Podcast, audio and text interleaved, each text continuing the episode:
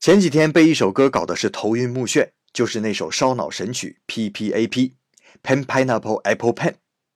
哎呀，今天终于能够冷静下来说一说了。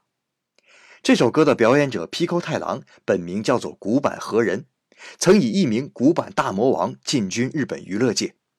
虽然本人名不见经传，却成了日本第一个冲出国门、被世界接受的搞笑艺人。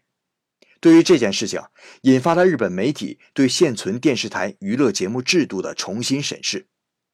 现存的日本娱乐节目都是讲究团体合作，每个人有自己的作用，根据现场的气氛互相捧场，所以大家看日本的娱乐节目都是几个人一组。像古板大魔王这种一味追求搞笑、只强调自我的人，当然不被看好。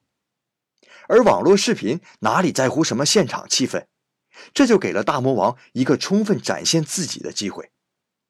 当然了，至于 P P A P 为什么能像毒药一样流行开来，这就不是我能说清楚的了。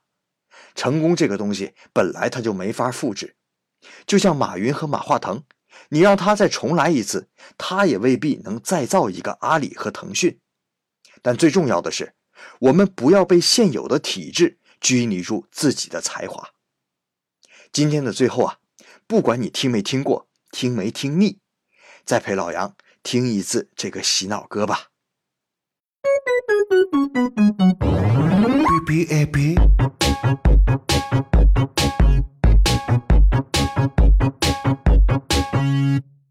I have a pen, I have an apple, uh, apple pen.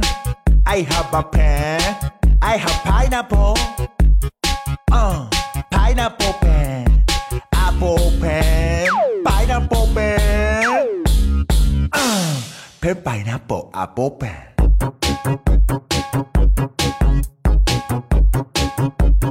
เพนไปนะโปอาโปแปน